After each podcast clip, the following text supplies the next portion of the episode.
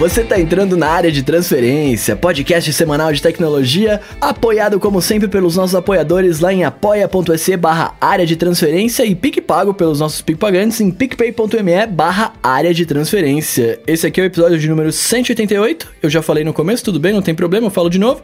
Eu sou arroba Bruno Underline Casemiro e comigo aqui Guilherme Rambo, Marcos Mendes e Gustavo Faria. Tudo bem, meus amigos? Tudo bom, boa noite, ou bom dia, ou boa tarde, não sei onde vocês estão escutando. Você e aí, que eu, eu beleza? buguei, né? Eu buguei pra dar oi pra vocês, eu, eu, ia, eu ia inverter os nomes de novo. Desculpa. Ah, acontece, desculpa, acontece, né? Acontece. Não estamos presencialmente, né? Aí o virtual aqui, os nomes se confundem, né?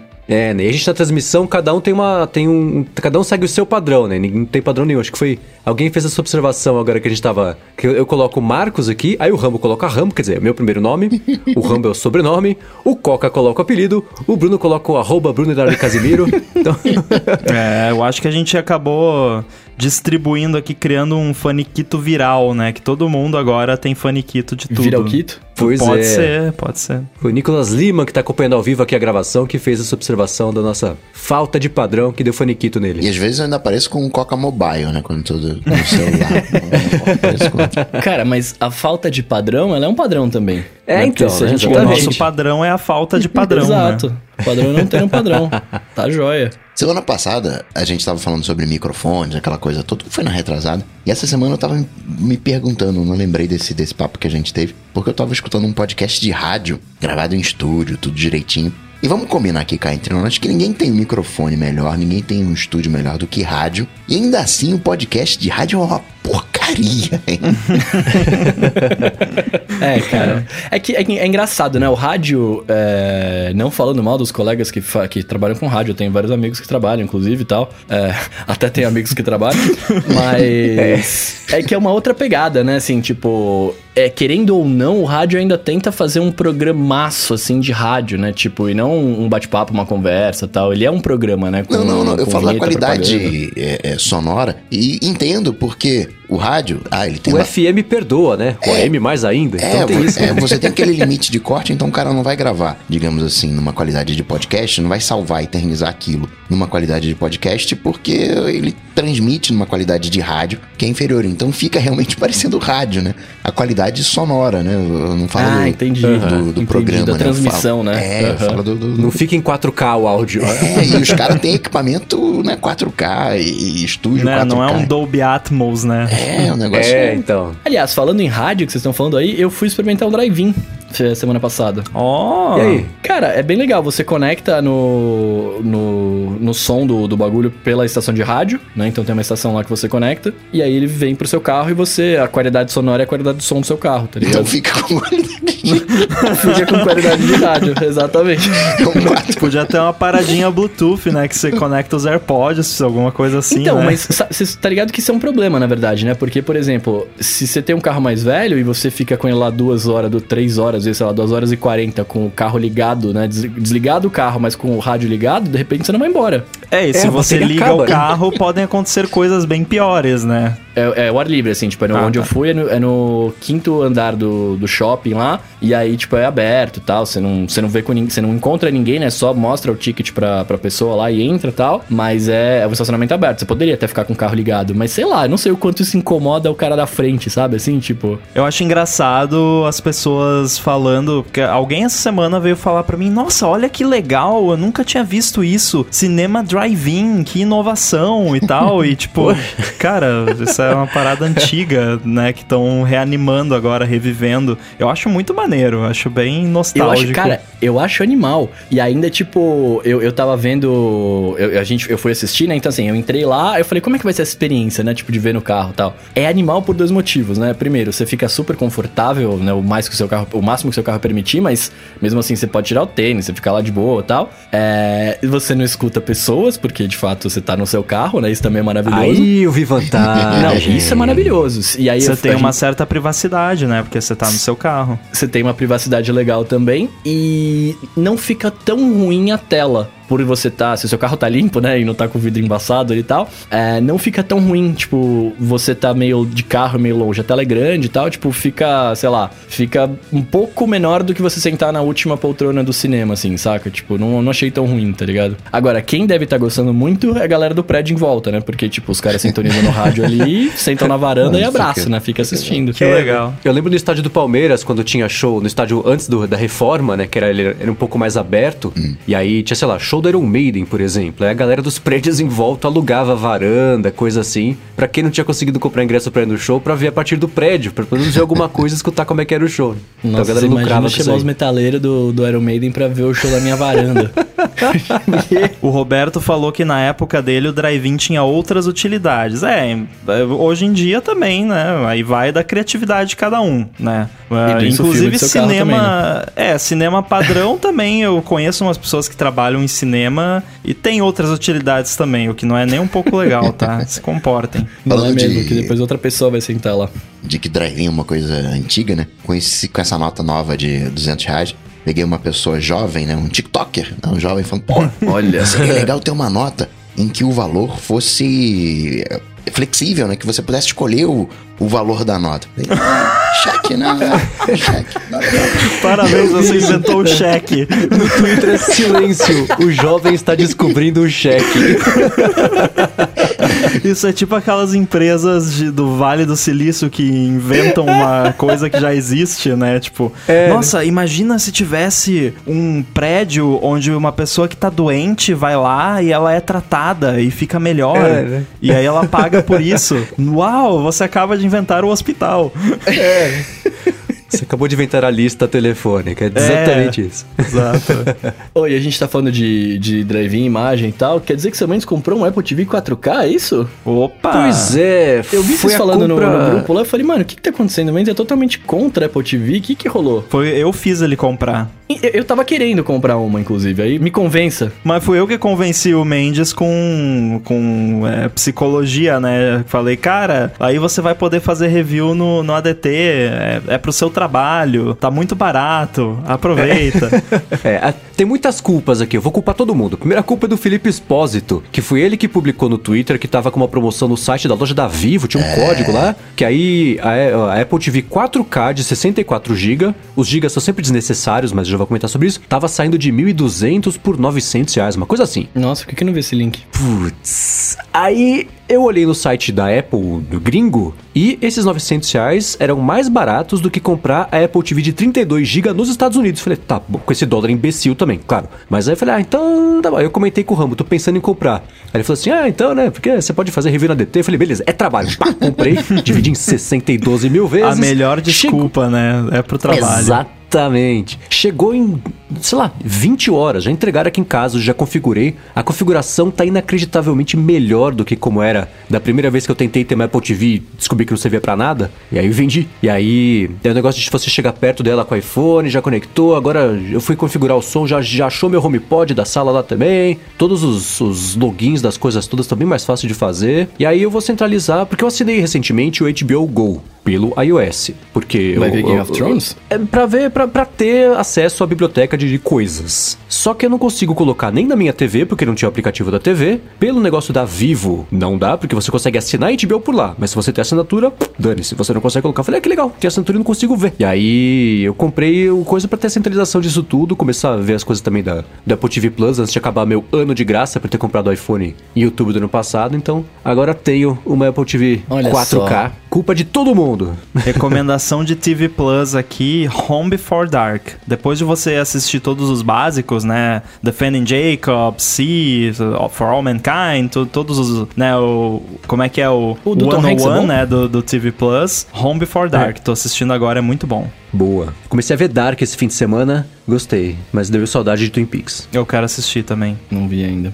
Queria. Muito bem, antes da gente começar os follow-ups aqui, ó, vamos fazer os nossos amigos do ODT, né? Que o, o, o César, que escuta o ODT aqui, ele criou um canal no YouTube que chama Hobby e Café. Aposto que o Mendes vai gostar desse. Eu Robin também. Coffee. Robin Coffee, Robin Coffee, café, ó lá, Robin Coffee. Então, ele criou agora na quarentena esse canal, né? Ele tá publicando vídeos que tratam tanto de café, né? Que ele tá fazendo com a ajuda da esposa dele, que é a, a Camila Arcanjo, que é especialista em cafés. Cara, olha só que é, é um canal com gente que manja da parada. Isso é, isso é, isso é da hora. Sempre bom. Sempre E vão ter raro também. especialistas no assunto, né? E não só os caras que acham, não, eu gosto de café, eu tô fazendo. É, e eles também tratam da parte do hobby, né? Que eles têm um projeto interessante de forno a lenha que é feito com, com estrutura de bambu, que é- deve ser bem da hora também. Eu não, não imagino como seja isso. É, que ele também trabalha na área de projetos, né? E supervisão de obras e tal, e juntou isso com o lance do café pra poder criar o, Robin Coffee. E a gente vai colocar o link na descrição pra você ver. Muito legal. Muito legal Nossa, mesmo. parece muito legal. É. Mais uma iniciativa bacana, fruto da quarentena. Eu ia falar isso, cara. A quarentena tá trazendo vários criadores de conteúdo pra esse mundão, né? Muito bom. Uhum, exatamente. Então, se você queria alguma coisa também nessa quarentena ou não, se você tem um projeto que é seu, que você quer que mais pessoas conheçam, manda pra gente que a gente comenta na semana que vem no Amigos do DT. Maravilha, maravilha. Começando então nossos follow-ups aqui, ó. Ah, a gente falou na semana passada sobre programas que oferecem cancelamento de ruído pra fones normais, né? E aí o, o Denis, ele tá, ele tá comentando com a gente, ele pergunta se a gente já testou o Crispy, né? Ele tá fazendo uns testes no Mac e às vezes parece muito bom, outras vezes não. E aí fica a recomendação, Crispy. Crisp com K, crisp.ai. Eu não conhecia e ainda não conheço porque eu não fui no site ver como é que é. Mas tá aí mais uma recomendação. Eu achei essa ideia muito boa, né? Devia ser mais difundida esse tipo de coisa. Não é aquele esquema da, da NVIDIA, de usar a NVIDIA para fazer o cancelamento, processamento da NVIDIA, a placa de, de vídeo? Eu tô confundindo. Hum, eu acho Eu que não- não Eu tenho certeza. agora pra ver, acho que não é não. É, acho que não. É, não. O site não parece, parece ser bem longe É, da... e esse da Nvidia, ele era para ele era para gravações, né? Assim, ele não era pra você ou cancelar o ruído atual do ambiente no seu fone, né? Ele era pra transmissões, gravações, enfim. Ah, E esse da NVIDIA é mágico, né? Inacreditável o que ele faz. A pessoa digitando com o teclado fazendo um barulho lisinho. Não, é igual do Discord, que eu comentei no- em alguns ADTs passados aí. É, o Discord é sinistro. Eu bato palma e falo ao mesmo tempo, a palma não vai. Só vai a voz. É, incrível sinistro. mesmo. E eu tô entrando no site da Cris pra ver aqui, tá falando que, tipo, tá Trusted by Professionals from. E aí tá o Discord aqui. Então provavelmente deve ser o mesmo, o mesmo estilo de coisa que tem lá. Uhum, boa. Então valeu, Denis, pela dica. Agora, eu, eu volto aqui à minha chatice do episódio anterior. Porque esse Crisp, pelo que eu vi, de novo, ele é um aplicativo para, por exemplo, nós estamos fazendo essa, essa gravação aqui, estamos transmitindo ao vivo. Eu cancelo o meu ruído ambiente para transmissão ao vivo. E tudo bem, no meu retorno também vai cancelar. Mas o que o Anderson falou foi cancelamento de ruído no fone de ouvido pro ambiente, né? Isso é- são coisas diferentes. Eu acho que até agora ninguém me entendeu, mas são coisas diferentes. Eu vou ser que nem o, o velhinho dos Simpsons lá com a plaquinha, né? Yelling era cloud, mas tipo, é diferente, não é a mesma coisa. Eu tô baixando Eu aqui tô pra vendo testar. um cancelamento Buddy pintando aí no futuro. Não, pelo amor de Deus, buddy. buddy demais. Tenho muitos amigos. É, Tô baixando aqui pra testar, semana que vem eu, eu conto pra vocês. conte. Boa. Maravilha, ó, seguindo aqui, falando ainda da nossa. Nossa, essa aqui foi triste, hein? Sobre a perda catastrófica do, do documento do Word da, da família do Léo Carvalho, né? Que a gente acabou comentando. Ah, o William Almeida tá falando aqui, né? Tá dando uma dica pra tentar recuperar os dados que já salvou ele. É o Recuva. Ele falou que já usou pra recuperar trabalhos na época da escola com esse, com esse programa e funcionou. Eu tô ligado que tem uma lenda na, nas interwebs aí, vocês vão saber me explicar isso, que os dados não se perdem, né? Eles só são, tipo, muito bem fragmentados e escondidos, não é isso? Correto. Viram um É, na ver- Horcruxes do, do Harry Potter. Tá Na verdade, lugares. quando você apaga, e eu tô falando agora de uma- tradicionalmente, quando você apaga um arquivo num HD, ele só vai lá e marca, ó, esse arquivo não tá mais aqui. É um bit ali, tipo, ó, morreu esse arquivo aqui. E agora você pode escrever outra coisa por cima se você quiser. Tem programas que, se não foi escrito nada por cima de onde estava aquele arquivo, arquivo, esse programa consegue recuperar e você consegue. Inclusive, eu lembro que uma vez, eh, eu não comentei porque eu consegui recuperar, né? Quando a gente tava contando as nossas histórias, mas eu lembro que uma vez eu fiz uma besteira e acabei me- deletando uma partição de um HD meu Putz. e eu consegui recuperar a partição, porque apagar a partição não Caramba. apaga os dados que estão nela, só apaga o cabeçalho ali que diz, ó, aqui é uma partição, né? O- uma analogia que eu faço, quando você apaga um arquivo, você rasga o- a escritura do imóvel, mas o imóvel continua lá. Aí você, vai lá, aí você compra o imóvel, Olha entre aspas, né? Você faz um novo registro, aí você chega lá no terreno, tem um prédio construído, e você tem que derrubar o prédio e, e- colocar o seu arquivo ali, né? Construir o, o seu prédio. Então tem programas que conseguem fazer isso. É como se você pegasse um livro que tem o índice lá e você risca aquele item do índice, né? Mas o, a página ainda tá lá. Mas depois você escrever outra coisa por cima, aí ferrou. Agora, hoje em dia, eu já não sei como é que tá isso, principalmente nos Macs mais modernos, que aí tem toda a questão da criptografia e tal, que cada arquivo tem uma chave criptográfica única. Então, acho que hoje em dia, se você apaga um arquivo no Mac e não tem backup, aí foi pro saco, mo- morreu mesmo. Acho que não tem mais essa lambuja aí de recuperar depois. É isso que eu ia falar, né? Porque se fosse uma coisa assim mágica que você vai lá e recupera, as pessoas iam fazer isso com mais, frequência, né? Então não deve ser tão simples assim, mas. É, mas a dica é assim, né? Não chegue neste ponto, mas se você tem um HD aí externo, alguma coisa com dados importantes e por um acaso você percebe que você perdeu dados, a primeira dica é desliga, não mexe mais, não faz mais nada, pega um software desses de recuperação de dados, pluga o HD de novo e, né, porque se você continuar usando aquele dispositivo de armazenamento, in- invariavelmente vai escrever coisa por cima e você vai perder. Eu diria até mais. Não pega um só, não. Pega dois, três, quatro. Porque como eles funcionam de maneiras diferentes, é capaz de um recuperar mais do que o outro. Né? Ah, parece que Ou às recuperou vezes um mais. recupera uma parte, outro recupera outra, né? E custa caro geralmente, né? Porque o valor dos dados é incalculável, então esses aplicativos costumam cobrar caro. Quanto custa o seu sonho? no, na semana passada também a gente falou no bonus track, né, sobre o episódio do, do podcast Reply All, que era aquele The Case of the Missing Hit, que eu escutei, inclusive, cara, e é sensacional. Não sei E se aí? pode. Eu- Pode dar spoiler aqui? Não, né? putz. Se você não, Não. quiser souba- saber de spoiler, pula 30 segundos do, do, do coisa. Só, é, só, é só um comentário, cara. A hora que ele reconstrói a música lá, fazendo.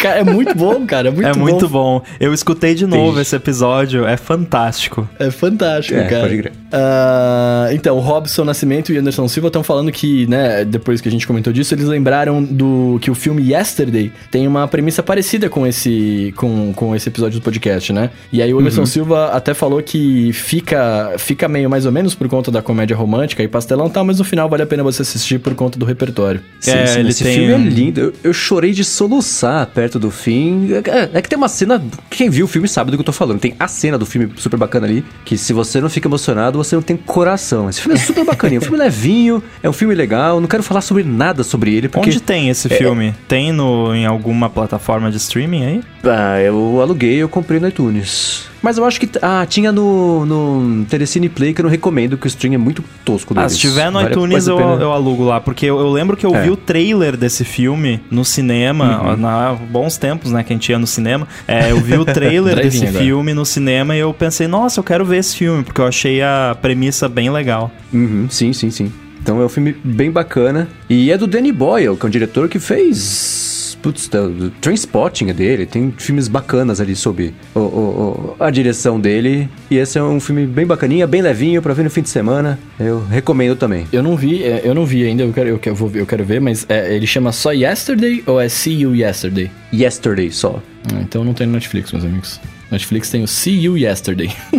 Não é esse. Maravilha. Ó, sobre a brincadeira de micro-ondas com HomeKit que a gente falou na semana passada, né? É, o, Leonardo, o Leonardo Lemos tá falando que seria útil para acessibilidade, né? Atualmente a grande maioria possui tela lisa, sem nenhum relevo ou marcação, e aí fica difícil pra pessoa que tem deficiência visual saber quais, quais são as opções do menu, né? E é verdade, né? A gente brincou, eu, eu, eu fiz a piada, acho, não lembro, e, e não tinha pensado nisso, mas faz bastante sentido, né? É, quando a gente faz piada com o HomeKit é porque as pessoas tendem a colocar, as pessoas e as empresas, né, tendem a colocar automação em lugares onde não faz muito sentido sentido, né? E eu pensei que um micro-ondas seria talvez um desses, né? Mas realmente é, é uma vantagem que, que não pode ser ignorada. É Se você não consegue lidar ali com as teclas do micro-ondas, porque não, né, não tem nenhum relevo, nada, você falar ali, né, pra, pra carangueja, ó, bota dois minutos no micro-ondas, seria bem legal, verdade. E que bizarro, né? Micro-ondas, eu, eu fui olhar aqui no, no meu de casa e realmente não É. tem nada. Como é que pode, né? Um, um equipamento tão básico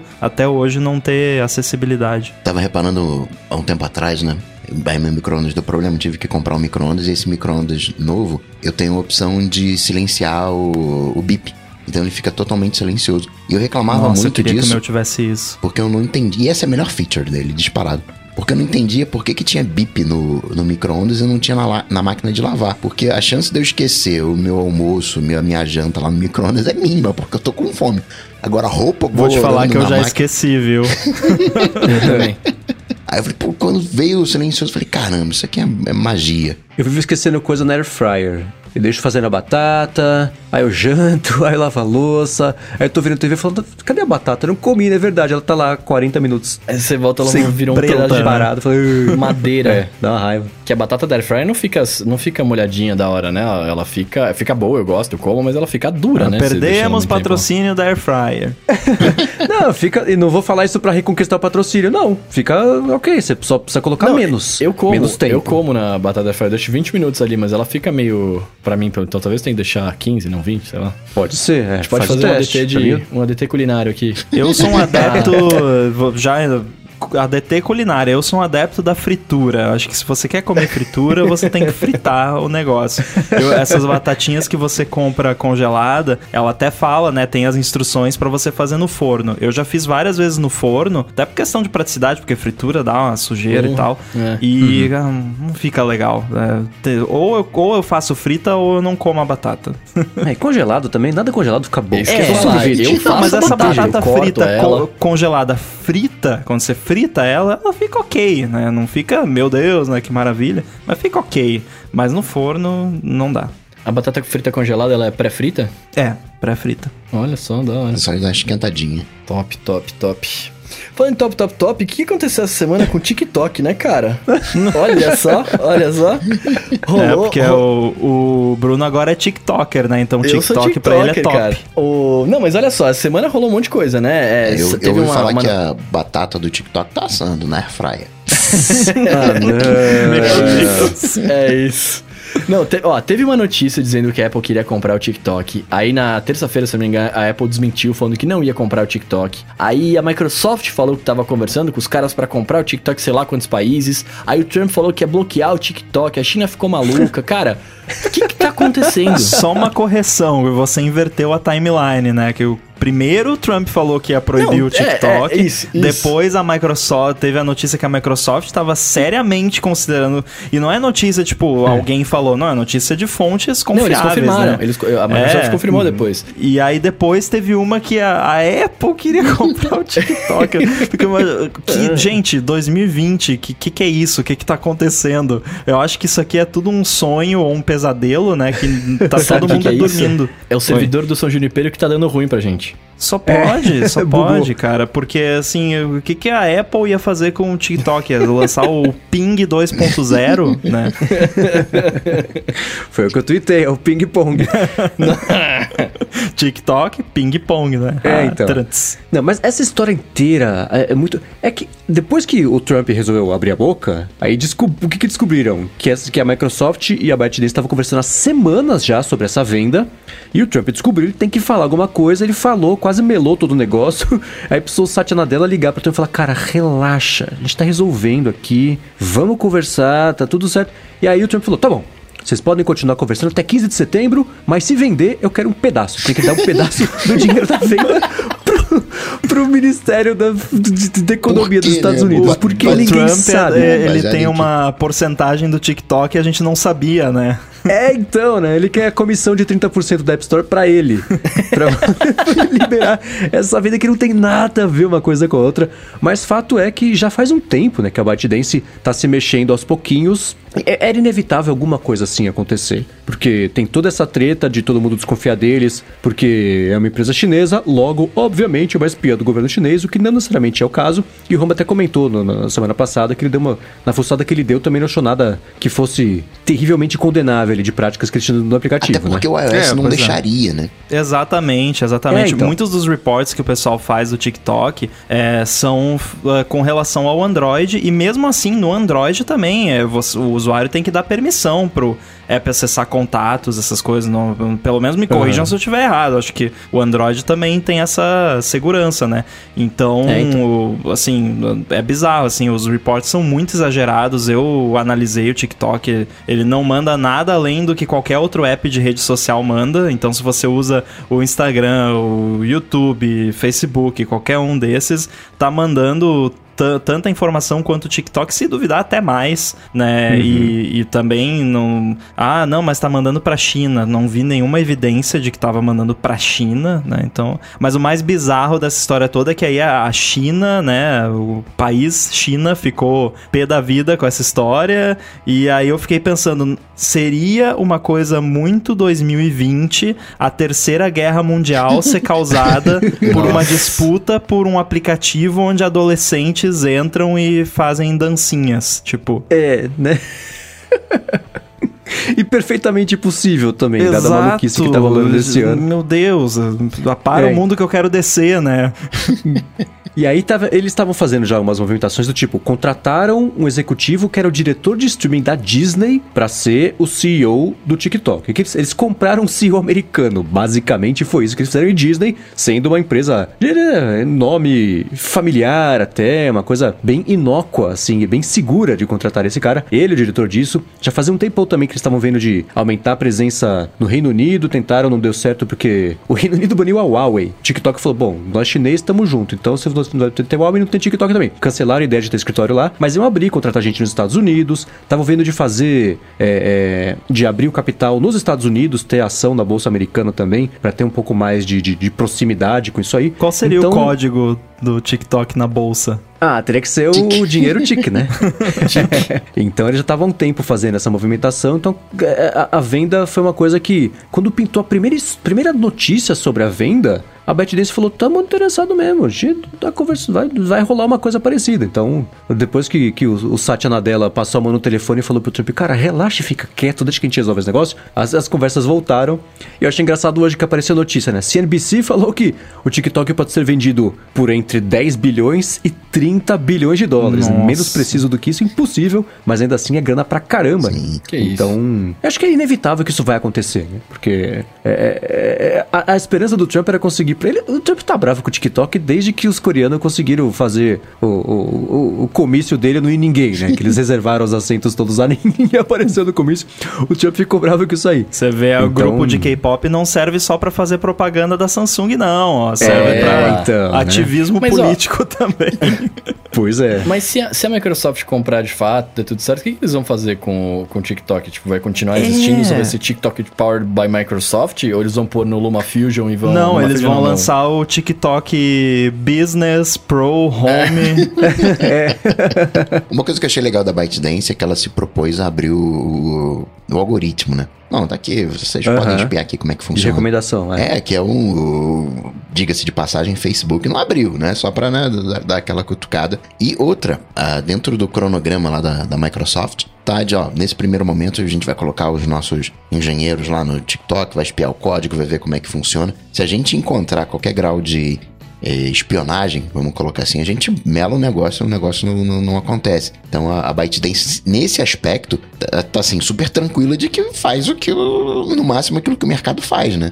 Não tem nenhuma Cara, irregularidade. é, hum, eu falei um pouco disso semana passada e assim, é muito comum as pessoas é, sobre assuntos que elas não entendem acharem explicações mirabolantes pras coisas. Esse lance do comício do Trump lá foi um deles. O que que aconteceu? O Trump tava organizando um comício e aí eles abriram, acho que um formulário para as pessoas se cadastrarem lá falando que elas iam no comício. E aí um monte de gente começou a se cadastrar lá usando acho que nome de, de cantor de K-pop, uma coisa assim. E um monte de gente começou a, a postar sobre no, no TikTok para as pessoas irem lá e botarem nome de, de grupo de K-pop, enfim, nomes fakes, para parecer que aí um milhão de pessoas no comício e no fim foram cinco pessoas, sei lá, foi um número ínfimo de pessoas. E aí, tipo, a explicação que, que as, as pessoas que são fãs de teoria da conspiração vendo, não, que foram hackers chineses que manipularam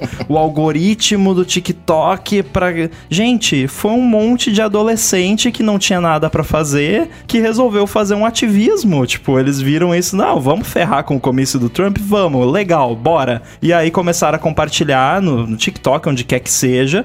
E a, isso gerou interesse das pessoas e né, o algoritmo acabou favorecendo por causa de engajamento, por causa de like, por causa de tudo. Então, é a mesma coisa do, do lance do hack do Twitter, que não, foram hackers russos, isso é uma conspiração para enfraquecer os. Foi um bando de adolescente que combinou tudo num chat online para se aparecer, sabe? É, a, acho que as pessoas dão muito valor para essas coisas quando na verdade não existe. Na maioria das vezes a explicação explicação é muito mais simples do que parece. E eu acho que as pessoas hum. não ficam satisfeitas, né, com, com a explicação simples. Tem que ter alguma explicação mirabolante por trás. É, e sempre e é o viés que a pessoa vê em tudo, né? Se você mostrar isso para um médico, para um advogado, para um açougueiro ou para um comentarista político, cada um vai ver o, o, próprio universo ali refletido, vai projetar um motivo, uma intenção ali que nem sempre vai. Aliás, na maioria das vezes não está ali, né?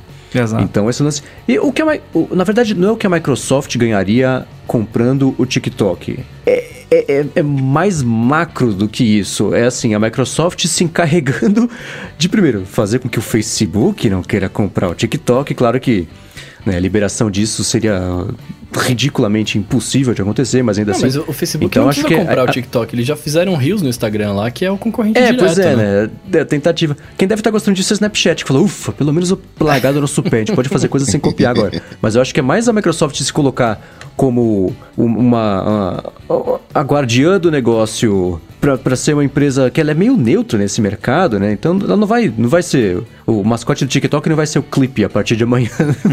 vai ser ah, por ia aí. ser da hora, hein? Só para reforçar essa questão do, do ativismo que eu mencionei, o Arthur lembrou de uma coisa eh, legal aqui que é comum fãs de K-pop pegarem hashtags controversas e preconceituosas. Acho que teve, né, o horrível White Lives Matter recentemente quando teve os protestos lá. E aí eles pegam e começam a twittar com essas hashtags com um vídeo de K-pop, com um GIF de K-pop. E aí meio que enterra o assunto da hashtag, vira uma coisa inócua, uhum. basicamente, né? Dilui, então, é. É bem comum isso. Então não, não é de se admirar que tenha acontecido com o Trump. E a Microsoft, que não tem nada de rede social, começa a ter que se virar com comentário, com algoritmo, com. Peraí, não, esse cara aqui tá falando besteira, tá sendo preconceituoso. Como é que vai ser a moderação? Entra numa área de vídeos, entra numa área de YouTube, né? dá uma cutucada de alguma maneira em Facebook, em YouTube, coisa que sim não é a área dela, da Microsoft que a gente conhece. Por outro lado, entretanto, todavia, a gente não pode esquecer do Xbox, né? TikTok tem muito a ver com esse lado é, de games, né, de Xbox da, da Microsoft. É. Sim. É. E aí, quando apareceu esse. É que agora todo mundo tá interessado em comprar esse TikTok porque. Por que ainda estaria, né? É a rede social mais promissora, é a menos perigosa, porque o TikTok sempre ativamente buscou ficar longe de controvérsias políticas, não aceita anúncio político, campanha. Eles ficam falando, esse não é o nosso assunto, a gente que não vai ironia, tocar nisso. né? Pois é, pois é. Então, viraram o pivô da, da, da, controvérsia política nova sem sujar as mãos com isso. Então, toda empresa, até o ADT poderia comprar o TikTok, o T do, do, do ADT poderia ser o TikTok, porque é, ia ser bom para qualquer pessoa que comprasse. Mas tem o problema é que assim, né? A, a Apple, você acha que ela vai querer sujar a mão com rede social no momento em que qualquer qualquer plataforma social vira arma política, mesmo o TikTok querendo fugir disso, quando apareceu essa notícia de ah, Apple tá interessado em comprar, eu falei, não tem a menor chance. Aí depois saiu o rumor contradizendo o rumor. Né? Não, Apple não está interessada em comprar o TikTok. Porque, primeiro, eles já tentaram algumas vezes fazer redes sociais, não deu certo. A gente brincou com o Ping, né? E aí tem, por exemplo, o, o Apple Music agora é uma rede social, mas não é. É uma rede social que as pessoas não se conversam. E é uma rede social controlada por, por conteúdos que ela disponibiliza e as pessoas podem recomendar umas para as outras. E só.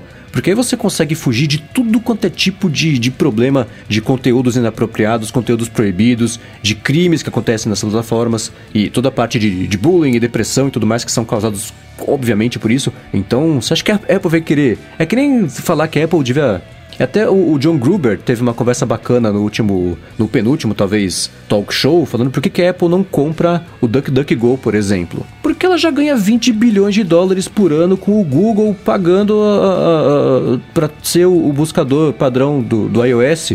A Apple ganha mais dinheiro com o Google do que a Microsoft ganha com o Bing, fazendo nada. Você acha que ela vai querer inventar de, de ter que encostar em, em buscador, que tem um, um bilhão de problemas aí?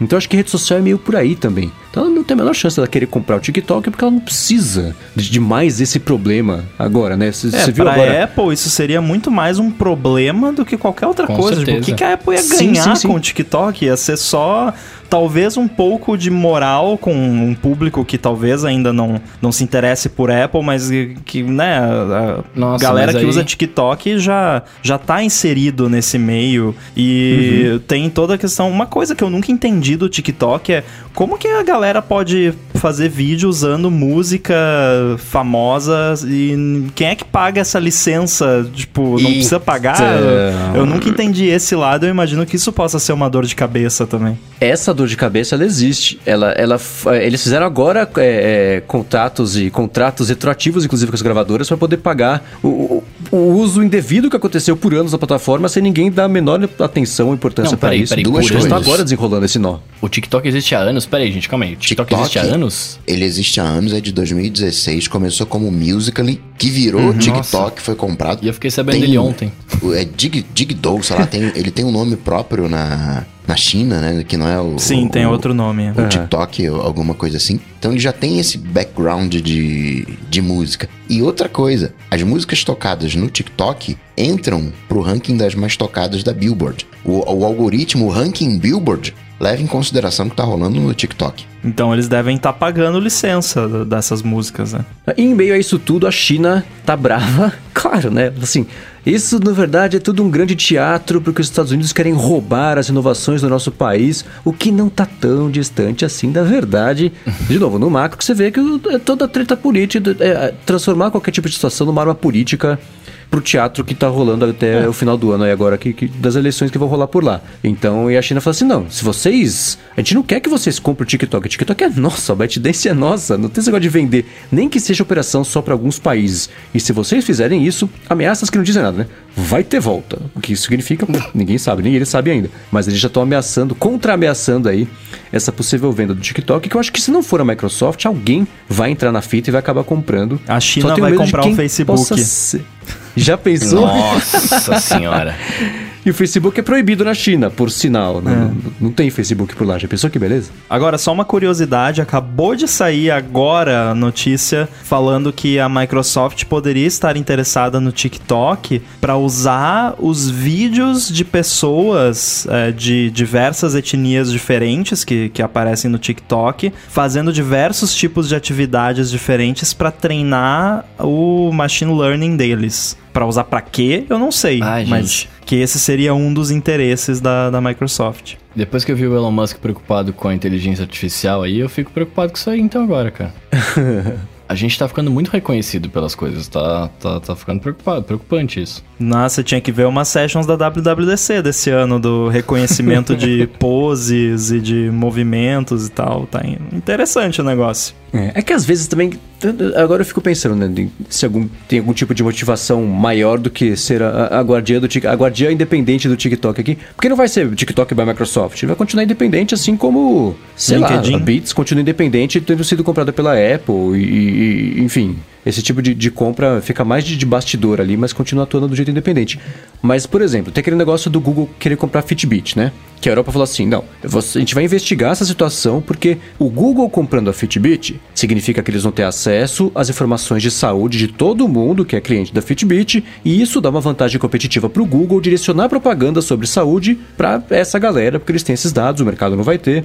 Então, às vezes a, a volta a, a lógica da volta do motivo de uma compra é um pouco maior do que aparenta. Então, eu não, não sei. Eu fico tentando pensar no que que a Microsoft ganharia, além de ser a dona da plataforma social mais promissora dos últimos anos, o que já por si só é um excelente motivo para desembolsar que seja 30 bilhões de dólares, porque isso vai acabar se pagando no médio prazo, não precisa nem ser no longo prazo. Mas, é, é, fora isso, eu não consegui ainda pensar num, num objetivo que não seja esse dela, dela comprar o, o TikTok. E se adiantar o mercado, alguém vai comprar.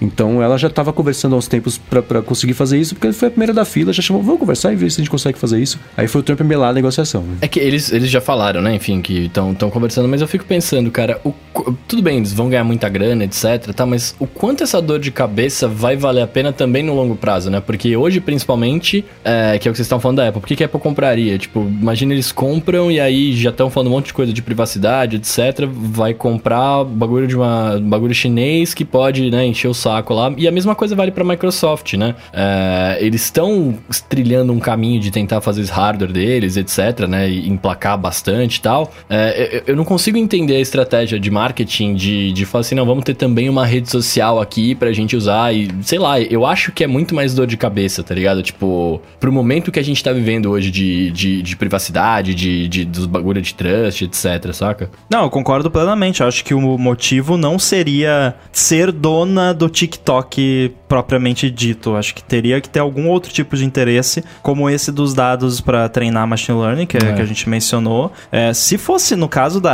Apple, que uh, tudo indica que foi só né, rumor mesmo, que não, não teve fundo de verdade nenhum. É, se fosse a Apple, acho que a Apple iria detonar o TikTok, né? Porque ia tirar do Android, não ia poder. qual- Nossa, imagina! é, qualquer coisinha um pouquinho mais provocativa que fosse de- no vídeo, eles já iam censurar, não- ia poder só usar a música que tem no Apple Music. Ia ser um horror. Eu Mas espero que isso seja compartilhar no mentira e que se alguém comprar o TikTok não seja Apple. Mas dá pra compartilhar no iMessage. Ah, então tudo bem, então. É. Eles usam, é muito bizarro isso de UX do, do TikTok. O ícone de share do TikTok É é, um ícone do WhatsApp. É. Tipo, não faz o menor sentido. Não, e aí eu fiquei, eu, eu pensei, eu, falei- a hora que eu vi isso, eu falei, cara, isso aqui deve, deve ser muito brasileiro usando, deve ser muito direcionado pra gente, né? Mas não, né? é Deve o ícone mundial, né, ou não? Não, eu acho que é específico. Provavelmente eles viram que, tipo, ah, no Brasil 98% dos compartilhamentos são via WhatsApp, então vamos botar o ícone do WhatsApp direto. Então na China deve ser o WeChat, É. o Weibo, essas coisas Bem assim. provável. E tem que pensar também, né? A gente, a gente fica analisando o presente e não o potencial que isso pode trazer no futuro. Quem não adoraria ter comprado o Instagram lá no começo? É verdade. É. Pensando no, no que ele é hoje. O WhatsApp lá no começo, pensando no que ele é hoje. E é claro que ele evoluiu já sob a, a- a- o teto, o guarda-chuva ali do Facebook. Então, o WhatsApp, como ele era antes, ele poderia estar diferente ou para melhor ou para pior hoje. Então, não dá para comparar essas situações porque já- ele já está tempo suficiente no Facebook para o tamanho que ele tem hoje ser um reflexo dessa compra do Facebook. Mas ainda assim. É, é- é potencial, né? E o TikTok é, é isso, é uma rede nova, entre aspas, né? Quatro anos, que seja, quatro anos e meio. Então. Eu, eu acho já É. meio que o contrário disso. Acho que, sim, tem um motivo lá, Microsoft, essa coisa toda. Quem deve estar mó feliz é o Zuck. Que agora ele pode falar, né? Tudo bem que tem a cópia do Rios, mas ele pode falar, então, não, tem o TikTok aí também, não sou só eu, não. Tem, tem outra, outros players no mercado que são importantes. Mas eu fico olhando assim, por que, que o Facebook perdeu a graça? Porque os pais entraram na rede. né?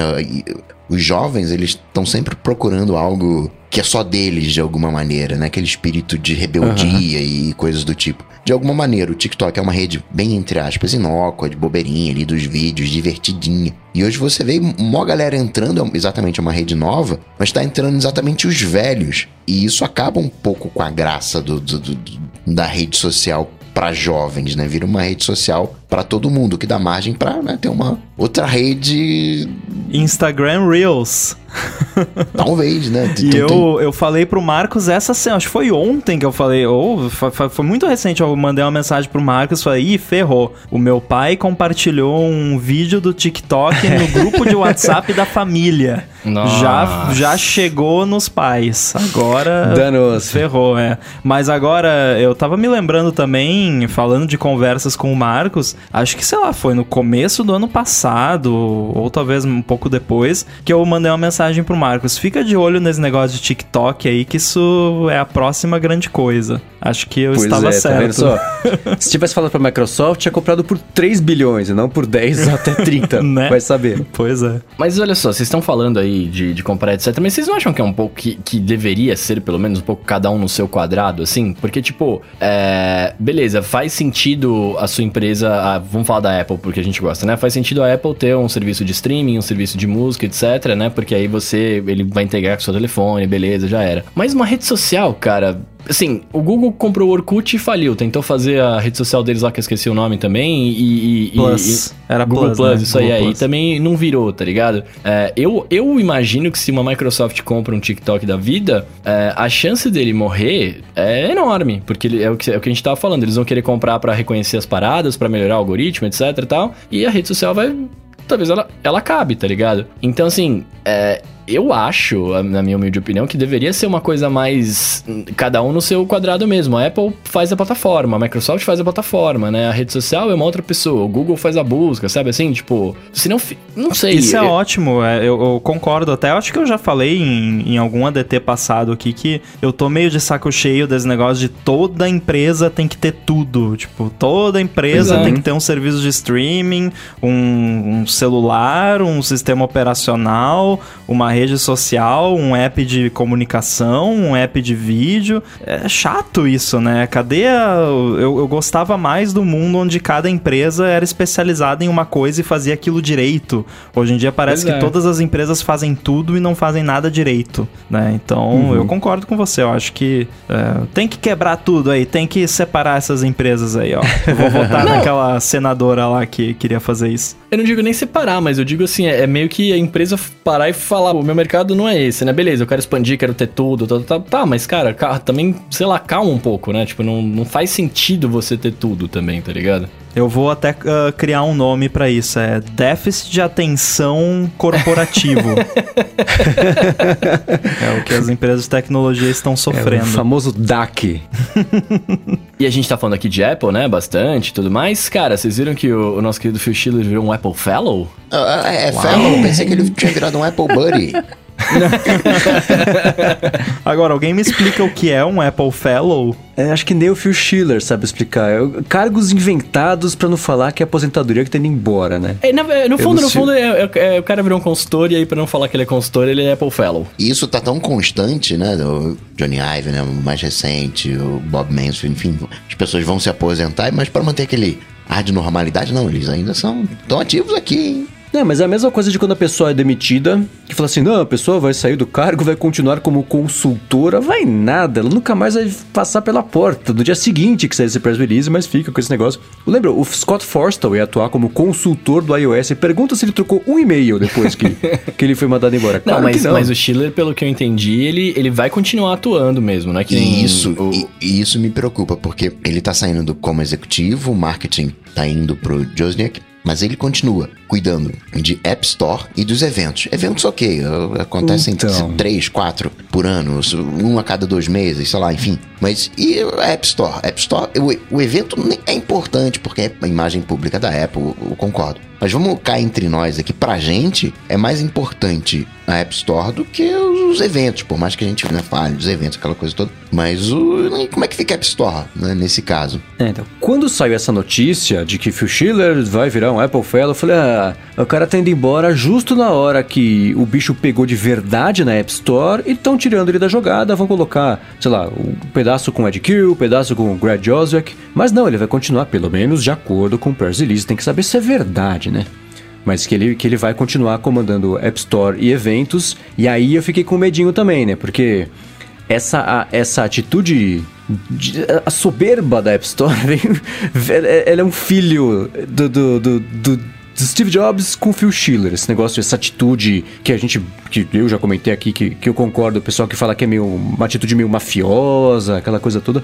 Isso faz bastante parte do, do perfil do Schiller, que sempre foi Arrogante, basicamente. ah, exatamente. Publicamente, o Schiller, ah, legal, eu tiro fotos, eu sou divertido, eu faço piadas de, de tio do pavê durante as apresentações, mas ali nos bastidores ele tem uma mão bem pesada pra lidar e liderar é, é, é, é, a área como um todo, né? Então, ele continuando ali como chefe da App Store, a não ser que seja só porque ia pegar muito mal. A, a, a, incrível coincidência, a infeliz coincidência do diretor da App Store, do chefe da App Store, embora justo no momento que a Apple está sendo mais atacada da história por causa da forma como ela lida com os desenvolvedores e que ela leva a App Store. Acabou de acontecer nessa semana. Como é que chama o desenvolvedor que teve a conta suspensa por engano? Ah, eu não vou lembrar o nome agora, porque ele não é assim um desenvolvedor famoso, né? É, ele tem uns apps que a galera usa né, de nicho Acho ali. Que o mais famoso um é o conta... Downy, o app dele. Isso, eu tava tentando lembrar o nome desse app para dar o, o, exemplo. Ele acordou essa semana, descobriu que a conta dele estava suspensa, os aplicativos tinham parado de funcionar porque a Apple revogou a licença de desenvolvimento dele por engano. Hum. Não falou com ele. Não, a Apple não, não né? É um sistema, um sistema automatizado automático. da Apple, não foi é. nenhuma pessoa, né? E isso só foi resolvido rápido porque o caso foi amplificado, o Rambo e outras pessoas de destaque foram tweetando e, e isso é, chegou lá na Apple, ela falou, a gente não sabe também porque você foi suspenso. Ah, vimos aqui, foi barro, hein? Tá aqui de volta. Quer dizer, ele passou um dia fora o, to, todo o problema que todo mundo que usa o aplicativo dele recebeu um alerta quando tentava abrir assim, esse aplicativo vai estragar seu computador, morra pra lixeira agora e saia correndo, lave as mãos. É. Então, é, é uma, uma mensagem tão assustadora, né? Que depois, não, não tem tipo, oi, erramos, tá? É isso, a pessoa que tentou usar, que moveu pra lixeira, agora tem certeza que o aplicativo desse desenvolvedor era um aplicativo malicioso. Então, e não tem desculpa, não tem nada. Não, e o caso batido, dele foi muito foi... pior do que o meu, né? Porque no, no caso dele, no meu caso, eu não conseguia acessar lá e tal, né? Pra quem não lembra a história, volta aí episódios atrás, muito tempo atrás, as coisas, não vou recapitular aqui. Mas continuou tudo no ar funcionando, né? Então foi bem mais tranquilo, embora tenha se enrolado por muito mais tempo para resolver, o, a, uhum. o impacto foi muito menor. O impacto não teve impacto nos usuários, basicamente. No caso é. Dele, e olha um, um, detalhe importante: os apps dele que foram afetados nem são distribuídos na App Store. São apps que ele assina, notariza lá com o sistema novo da Apple, uhum. que é. Uh, necessário no, a partir do Catalina é, e ele usa esse sistema, distribui fora da App Store o, os apps e a Apple revogou lá, bloqueou os apps dele de rodar, mesmo sem ser apps da App Store, né? Que é uma parada que uhum. é, é, é, reservada para malware, para realmente. E aí você vai rodar o aplicativo que você comprou lá. Este aplicativo vai danificar o seu computador, mova ele para a lixeira agora uhum. e lave as mãos, né? Como o Mendes falou. Então, assim. É, e isso não foi resolvido quando a Apple reinstaurou a conta dele, porque é uma revogação de certificado, não tem como voltar atrás. Ou seja, ele vai ter que lançar update, vai ficar meses uhum. agora recebendo e-mail de suporte do, dos usuários, porque eu sei como é que é quando tem um problema. É, você. O, é uma onda, né? Você recebe aquela primeira onda de, de requests de suporte, e aí aquele rabinho da onda dura meses, assim. Você daqui meio uhum. ano você ainda tá recebendo e-mail do problema que aconteceu há meio ano atrás, porque as pessoas demoram, né, até perceber algum problema e tal. Então, assim, foi um caso horrível, né? É, e o Arthur de Virgílio tá perguntando aqui, será que com a saída dele vai significar uma modificação nas regras da App Store ou coisa parecida? Eu acho que o tempo, de, na verdade, o tempo vai dizer se essa saída dele, da, da, essa, esse distanciamento dele, essa semi-aposentadoria, virar um Apple Fellow e ainda ter contato com a App Store, se é verdade ou se é conversa. Se a gente começar a perceber mudanças significativas na atitude de, de, da App Store, entre aspas, é, aí vai dar pra falar, não, o Chile não tá mais nesse comando todo, não. Tem um detalhe importante igual, piorar, é, nesse, é. nessa questão, que assim, você falou de atitude. Atitude é não só App Store, mas é também PR. E a gente não pode esquecer que até há pouco tempo atrás o, o Schiller tinha sido nomeado também como o chefe de PR da Apple. Então uhum. ele era o chefe da App Store e o chefe de PR. Então ele tomava as decisões é, da App Store e tomava as decisões de como essas decisões iam ser explicadas para o público. O que é um conflito de interesses péssimo, na minha opinião, e talvez tenha sido o que causou essa comunicação horrível que a Apple fez recentemente com a questão do rei, basicamente falando: ó, oh, lamba os nossos pés aqui, agradeça que você tenha o, o, a oportunidade né, e o privilégio de estar na App Store, que você não deu dinheiro nenhum pra gente, você não serve para nada, com palavras mais bonitinhas, mas eles falaram basicamente mas isso. Mas não muito, é. foi bem, é, bem então, próximo assim, disso. Então ele agora não é mais head de, de PR, né? Talvez até ele tenha saído por isso, né? É. Não, é, é. Tu vacilou, então não vamos assumir o, o vacilo, não. Vai, vai, vira aí um, um amiguinho nosso e, né, e vamos ver o que que acontece. O Mr. Wolf. É, é o, o Lucas até comentou aqui, a gente não sabe se ele saiu ou se ele foi saído, né? é, de- desses É. cargos aí, é, é bem provável que ele, né, pode ter sido tanto uma coisa quanto a outra. É, e uma outra possibilidade, até, inclusive eu acho que é isso que tá acontecendo, é que na verdade ele está saindo e ele ainda tá nesses cargos, nesses dois cargos, provavelmente como uma forma de transicionar para alguém, né? Que são processos que demora, né? Até conseguir passar todos os fluxos, tudo que a pessoa tem que saber, achar uma pessoa qualificada para substituir. Então, acho que de repente pode ser uma fase aí de transição que vai levar, sei lá, meio ano, um ano, até entrar alguém lá que vai ser treinado por ele para poder substituir ele depois. Nesse caso do desenvolvedor, mostra o estado da Apple, né? Problemas vão acontecer, vai ter outra pessoa que vai ter certificado travado, isso vai acontecer. A questão é que para resolver esses casos você não tem um, um caminho, né? Você não tem uma maneira. Ah, vai lá, manda e-mail, e aí o e-mail não é respondido, ou vem uma resposta automática que não tem nada a ver, ele só foi respondido porque ganhou, né? Como a gente falou, né? Ganhou essa notoriedade. Então tem muita coisa para ser resolvido na App Store, nesse comportamento de mafioso, né? vai mais além do que, ah, você não me dá dinheiro, é, é isso aí, né? É um desrespeito com, com o desenvolvedor, né? Não querer resolver os próprios problemas. Aí tem uma. E o, o que me faz pensar que talvez tenha sido. Não, uma demissão voluntária é porque ele tem um histórico super importante. Trabalhou 30 anos na Apple, é um cara que o pessoal lá gosta muito dele. E não é só que ele é um babaca, ele é um babaca, mas que sempre fez o trabalho dele muito direito, né? Talvez por ser um babaca, não sei, por ser esse, esse cão de guarda quase que, que, que especialmente ultimamente, nos últimos anos, ele, ele adotou um pouco mais desse papel. Mas ainda assim, ele, é cara, ele trabalhava acho que na, na Macromedia antes, ou na Adobe, acho que na Macromedia. E aí foi pra Apple e, e ficou lá. E hoje ele comanda, ele comanda 100% de qualquer coisa que a gente vê ou escuta ou lê a respeito da Apple, vem, se não dele,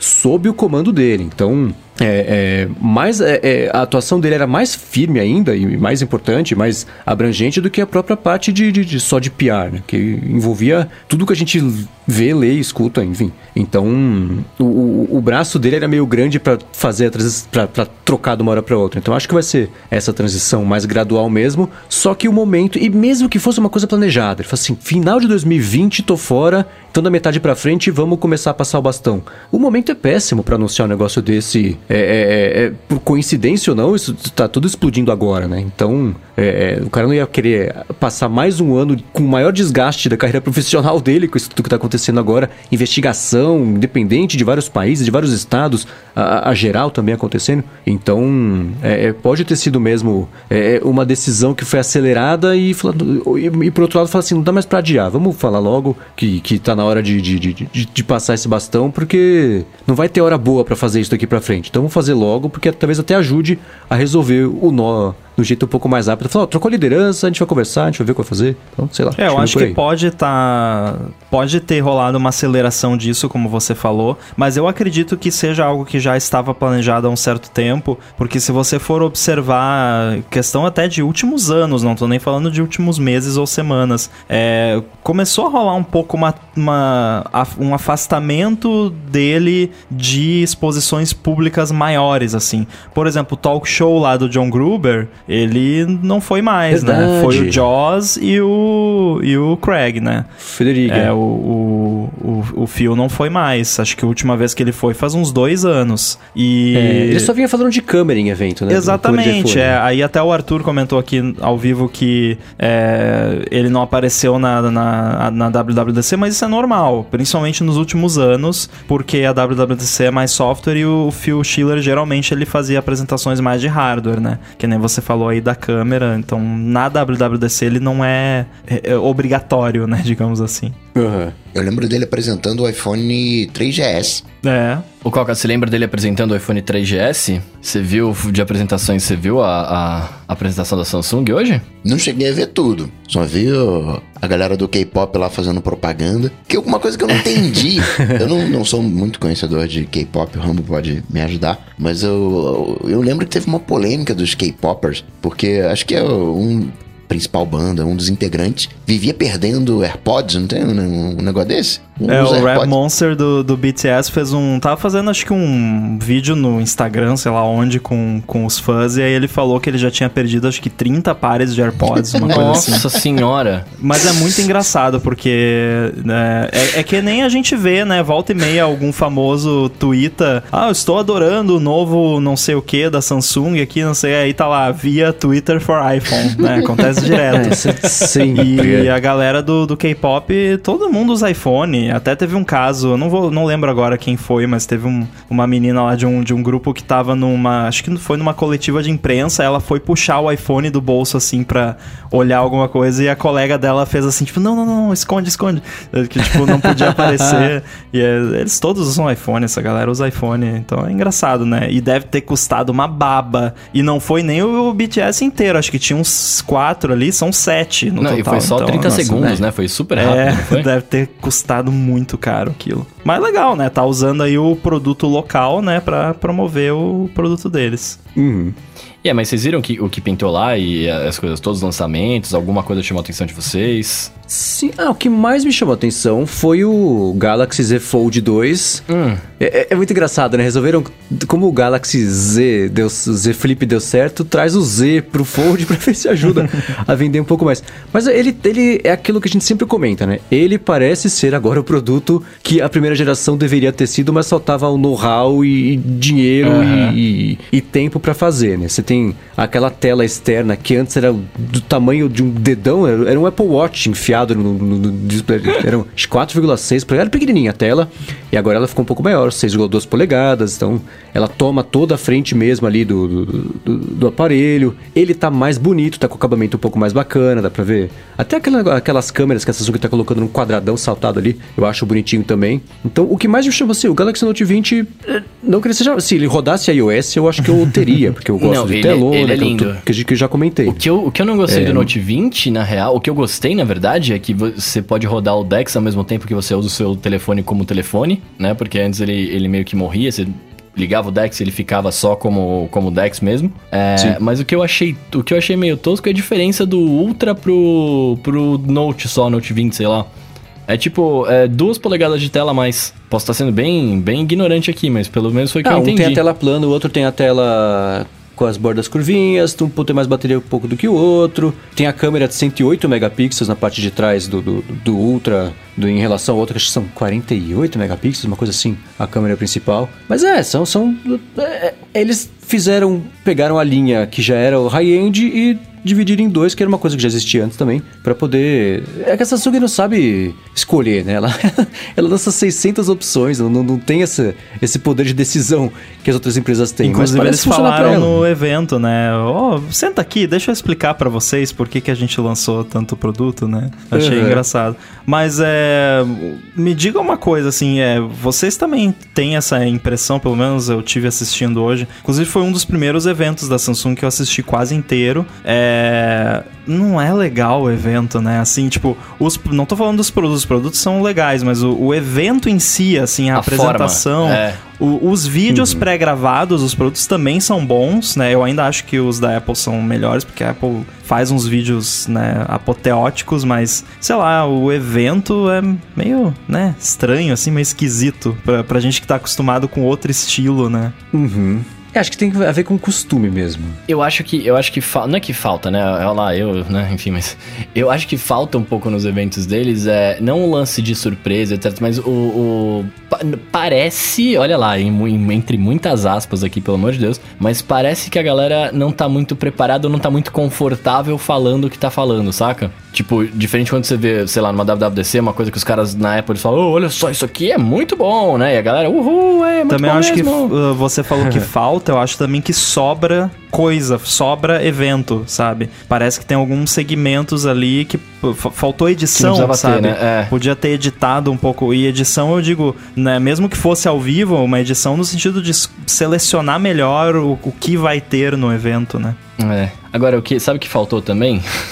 Eu acho que faltou no, no, no, no, no dobrável. Cara, faltou ter uma canetinha ali, né? Vamos combinar Ah, claro, que aquele né? tamanho de, de, de aparelho com não tendo uma canetinha do, do Note, eu achei meio sacanagem. Ah, mas eu imagino que a tecnologia da tela dobrável seja meio complicado, né? É, Ainda então. não chegou lá pra você conseguir colocar uma Hum, olha caneta. Lá, olha lá, não pensei por Provavelmente, esse lado. É, A parte do evento é que eventos em 2020 não dá, tá todo mundo improvisando, não tem muito como tu- você vê, eles fizeram muita coisa. Eu, eu gostei que eles, eles não tentaram simular um evento de verdade, que poderia ter ficado bem Black Mirror do jeito ruim, né? E, e eu acho que a Apple acertou no, no- do jeito que ela fez a WWDC, e eles também hoje fizeram do jeito um pouco mais diferente, que era, assim, tinha um bilhão de apresentadores, cada pedacinho foi uma pessoa que apresentou, tinha muita, né, e demonstração do produto naquela tela ou com fundo branco, ou só com fundo preto e mostrando ali como é que tava. Então você vê que todo mundo tá tentando achar uma linguagem, um jeito de mostrar produto, fazer uma coisa que no evento ao vivo seria emocionante e ficar emocionante sem as palmas ou as. É tipo um talk show sem risada, que as piadas parecem todas meio, Aham. meio flop assim. Então, ok. Os eventos da Samsung geralmente têm esse. Eles têm a ambição de ser a apresentação do Oscar, mas não é, não vai ser. Ah, o do ano Então- passado foi legal. então, todos são legais, mas não são tão legais quanto eles querem fazer Ah, te sim, acreditar que tá certeza. sendo, entendeu? Então, isso sempre foi uma coisa que eu, eu achei meio artificial dos eventos da Samsung, mas tudo bem. É o estilão dela, fazer o quê?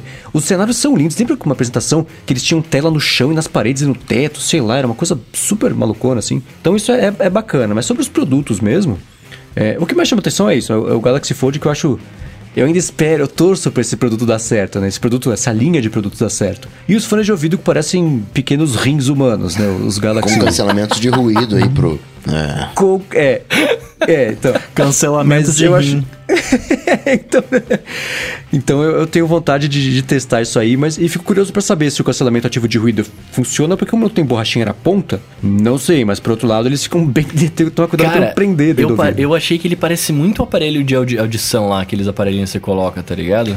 É, então É não verdade, é o mesmo. primeiro fone é, que tem. Acho que até tem bastante fones de, de ouvido novos que seguem mais ou menos essa linha, não de parecer um rim, né? Que acho que esse é o que mais parece. É, ou um feijão também, né? É, Um rim cromado. É, pois é, mas é, tem vários assim que você coloca e fica aquela coisa, né? Eu não gosto, assim, acho meio. Tudo bem que os AirPods também, quando lançou, todo mundo achou ridículo, inclusive eu, né? Então talvez é uma coisa.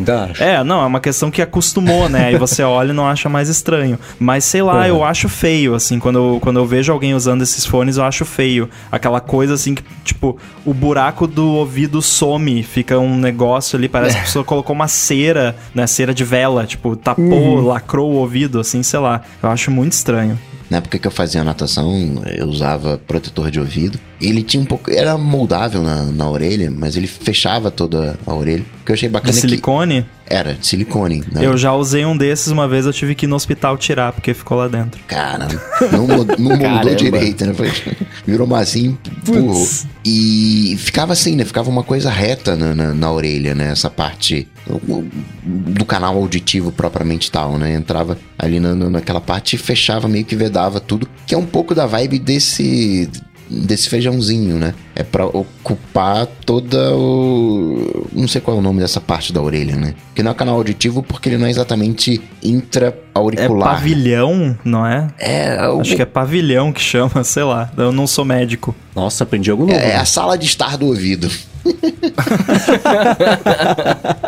É pavilhão auditivo, olha só. Não está. Olha só, hein? Outra coisa que eu gostei é que eles não atrasaram, né? Porque esse é mais ou menos o lançamento do, do Note. O Note acontece, entre aspas, né, em ocasião da IFA, né? Nesse, ali, uns dois meses. ah, Agosto, acontece em agosto. Eles mantiveram o prazo, né? Conseguiram manter o- a coisa, a coisa ativa. No, no Watch, eu gostei do, desse momento que a gente tá vivendo, né? Tem o, o, o eletrocardiograma, tem a medição de pressão, oxigenação do, do sangue. É, isso- é que agora tem que ver se funciona. Porque a Samsung tem muito desse negócio de, na teoria, ser um produto super bacana e chegar na prática, ah, então isso aqui não, não é bem assim. É, a Ah, Samsung é a pressão do rainha sangue, dos gimmicks, né? É, então, né? Pressão do sangue você tem que calibrar uma vez por mês com um, um- Uma gota de sangue de um bagulho verdade. de médico de, fazer, de, de medir a pressão de verdade. Então, a intenção é ótima. Que legal que essas tecnologias já estão chegando de um jeito que dá pra popularizar em produtos que a galera usa todos os dias. Os relógios, pulseira, enfim. Agora tem que ver se frôncia, né? Porque senão mata um pouco o propósito. Mas a, a intenção é, é- é bacana, é bom, é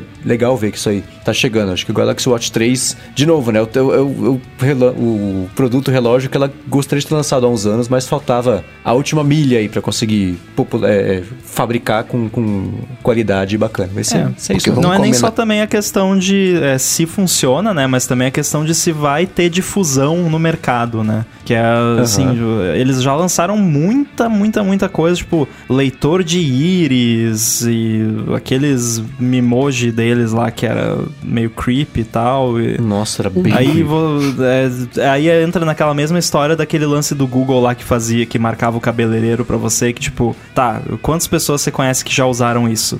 Zero.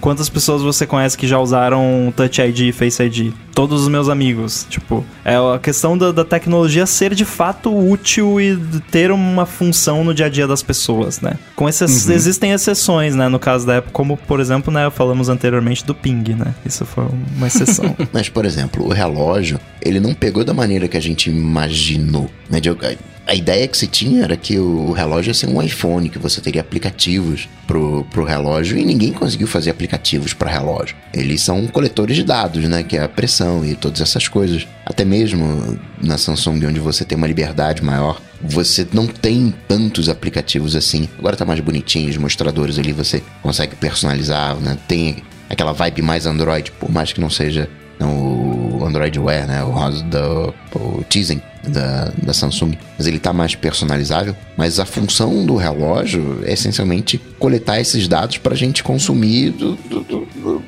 no smartphone. O novo Apple Watch, o que, que ele tem de novidade? Monitoramento de sono. Que é bem assim, assim, dá mais vontade de usar o- a concorrência do que o, o nativo.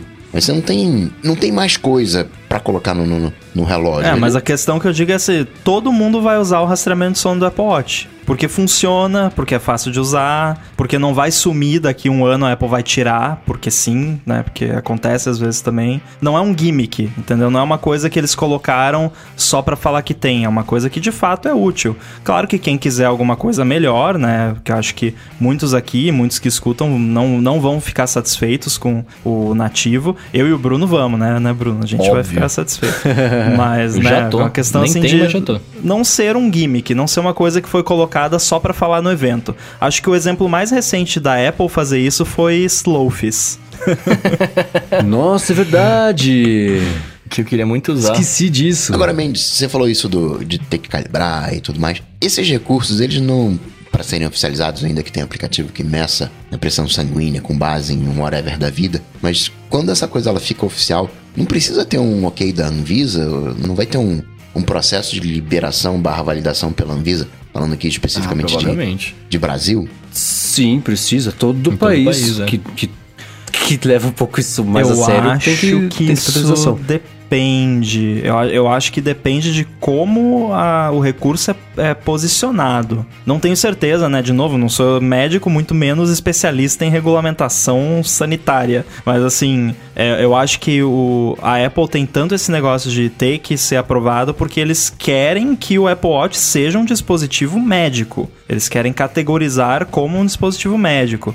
Mas eu Ah, acho que se entendi. você colocar como não, é só um recurso informativo ou sei lá. Não confie. É só uma curiosidade, né? Botar um monte de disclaimer ali, tipo, não é um aparelho, mé- não, não sei. Eu acho que deve ter uma, uma diferenciação categórica nesse sentido. Porque eu tava vendo, ele se caracteriza, né? Ele vai fazer aquela detecção da fibrilação ah, atrial. Quase que eu falei arterial de novo. a fibrilação atrial. E pra isso aí, aí é um dispositivo médico, né? E precisa do, do, do ok da, da Anvisa, É, aqui no pois caso é. do Brasil. Sim. E do, né, dos órgãos de cada país também. Muito bem, depois desse papo médico aqui, vamos dar um pulo então lá pro nosso Trema Alô ADT, onde você vai lá no Twitter e põe uma hashtag, uma pergunta criativa pra gente com a hashtag AlôADT e a gente pensa pra responder aqui no final do episódio, como fez o Bruno Cabral, que ele tá mandando aqui pra gente, né? Antes de mais nada, ele tá dando parabéns pro Coca pela dica da esponja mágica. Oh, é mágico. Então, parabéns, Coca. Obrigado.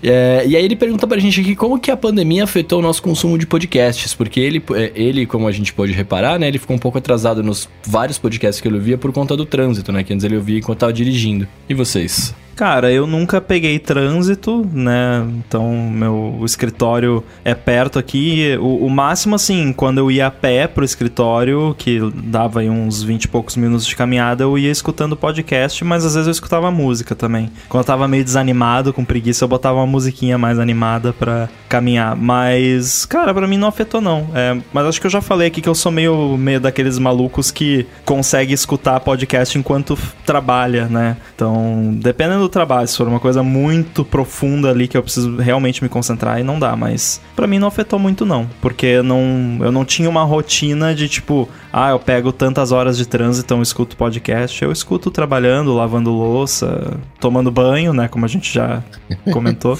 então, para mim não afetou. Para mim chegou a afetar, ainda que eu não pegue exatamente trânsito, mas diminuiu minha locomoção e eu fazia locomoção com podcast, então afetou um, um pouquinho. Mas a, o grosso da rotina, aquela coisa de acordou podcast, aqueles podcasts ali que tem um prazo de validade de escutar e de, atividade física e as demais coisas, as demais atividades no dia. Então, não afetou, não vou chegar a dizer bastante porque eu não teria, né, o, o meu principal. É, o que foi cortado, né, como o Rambo falou, seria o, o transporte. Não tinha muito transporte, mas eu me locomovia bastante. Então afetou, mas não foi exatamente muito, mas também não foi pouco. É, para mim, eu já comentei aqui algumas vezes que eu tenho algumas enormes sortes na vida. Uma delas é que eu trabalho, o estúdio do Loop Infinito é aqui do lado de casa. Então, é, é, o, meu hábito de escutar podcast é isso: é lavando louça e caminhando. Então, eu troquei a caminhada que eu fazia pro estúdio e de volta pela que eu faço aqui em casa na esteira. Então, o meu hábito de podcast continua rigorosamente igual. Não teve nada de, de. Na verdade, os hábitos da vida não mudaram muito por causa disso, né? Eu consigo trabalhar remotamente com a maior parte das coisas que eu faço e o que era externo, que era ir e voltar do loop, eu consigo fazer em casa também. Então, não mudou não. O que eu percebi, acho que isso o Coca deve ter percebido, e, e, o Rambo também com o Stack Trace, é que no começo da epidemia, a audiência do podcast dá uma caída, deu uma caída que a galera até conseguir encontrar o novo padrão de escutar, ou, ou não voltar mesmo, né? Então, assim como o próprio Daniel falou que o hábito dele caiu, o de muita gente caiu. Agora tá voltando, tá normalizando de novo. Mas, é, pessoalmente, eu só percebi a mudança de hábito dos outros, com a audiência do Loop Matinal e aqui do ODT. Mas a minha mesmo não, não foi alterada, não. Eu tô escutando mais podcast hoje do que antes da epidemia, por exemplo. O que eu vi no, nos podcasts que eu tenho acesso aos Analytics é que parece que no começo, realmente, como você falou, deu uma queda. Não foi uma queda assim de, meu Deus, 60%. Uma quedinha. É, ali. Não, 15. É, no meu caso foi até menos. É, aí, logo depois, assim, ainda no primeiro mês de pandemia, mudou os trends de durante a semana, assim. Antes tinha muito mais audiência durante a semana, passou a ter muito mais no final de semana. Que, tipo, a pessoa, uhum. de repente, em vez de ir assistir um filme ou fazer alguma outra atividade no final de semana, ficava escutando podcast, né? Ou tá fazendo, tá limpando a casa, sei lá, tá ouvindo podcast. É, foi isso que eu percebi. Mas a, atualmente, agora que, que nem você disse, as pessoas se acostumaram com a, a nova rotina, parece que todo mundo achou um jeito aí de reencaixar o, o podcast na sua uhum. rotina nova. É. é. E eu e o Coca temos podcasts que as pessoas escutam no caminho pro trabalho, no caminho pra escola, no caminho pra casa, que é diário, né? Uma coisa que, existe, que, que tem que estar tá na rotina da pessoa. Se sai da rotina, não tem como é, fica mais perdido mesmo para escutar. Então, é, é, é teve isso também. Então a diferença talvez tenha sido essa de, de, das porcentagens e quantidades de que isso foi alterado, mas normalizou. É, no caso dos podcasts de vocês, por exemplo, o loop matinal, ele é bem curtinho, né? Então, o que, que eu faço? Eu acordo, acordei, abri os olhos, boto os AirPods, boto o loop matinal. Vou Deus jogar uma livre, nem eu quero meu vídeo amanhã. vou jogar uma água na cara, vou escovar dente, fazer café e tal, até eu fazer essa pequena rotina aí já terminou o episódio. Aí eu escuto o Apple uhum. News Today também, né? Então, é, você consegue adaptar. E você aí, Brunão? Sim. Cara, para mim não muda muito, porque a maior parte do meu tempo eu tô em estúdio. E em estúdio eu não posso ouvir podcast. Sim, né? Então, assim, sentido. tipo, eu só, eu só escuto podcast. Eu escutava quando eu tava no carro, sim. Mas muitas vezes eu ia ouvindo música pra, pra entrar num clima, né? Como eu já comentei com vocês, eu escuto música para gravar quando eu tô na minha casa para me dar uma energia, uma parada assim. Então eu ia ouvindo música pros estúdios. Mas na pandemia eu comecei a gravar muito de casa. Então, tipo, quando eu não tô gravando é, locução, eu tô dublando, por exemplo, aí não tem o que fazer, não tem como ouvir, é, é minha vida normal de antes. É, e não dá pra eu ouvir podcast gravando, porque aí eu não presto atenção no que eu tô falando, né? Eu fico ouvindo os caras aí meio Nossa, que me imagina o cérebro que você teria que ter pra dublar ouvindo podcast. Não, sem chance, sem chance, sem chance. Eu já, eu já tentei editar algumas coisas ouvindo podcast, ouvindo, Nossa. ouvindo vídeo, mas, cara, ou, ou, ou você não presta atenção no podcast, né? Ou você não consegue editar o que tá acontecendo. Então é meio que perda de, de conteúdo, tá ligado? É, eu assim, eu falei que eu ouço podcast trabalhando, mas é que nem você falou. É, não, eu não é o mesmo nível de atenção, obviamente, do que Exato. se eu tiver parar pra ouvir um podcast ou se eu tiver ouvindo um podcast fazendo uma tarefa mindless, né, que não exige né, esforço mental, tipo lavar louça. Sim. Aí é, é tranquilo. Até tô pensando em comprar uma lava-louças, então eu vou ter que descobrir aí um outro jeito de ouvir podcast. Não, né? você pode pôr pra lavar a louça na lava-louça, sentar na frente dela e ficar ouvindo podcast Ficar enquanto a louça tá assistindo, né, a. É. louça ali, né, a água. Muito bem, ó. O Ivan Wilhelm pergunta pra gente aqui, né? Ele fala: em tempo de pandemia, onde as compras virtuais são mais do que apenas uma opção, qual aplicativo que vocês usam pra rastrear entregas no iOS? Deliveries. Tem um, um bot pra, pra Telegram que, que é o rastreio bot. Que você pode fazer o rastreio. Mas o aplicativo que eu uso, e vou dizer o porquê que eu uso ele, é o Pacote Vício. E ele é um aplicativo de rastreio eh, comum, pega Brasil.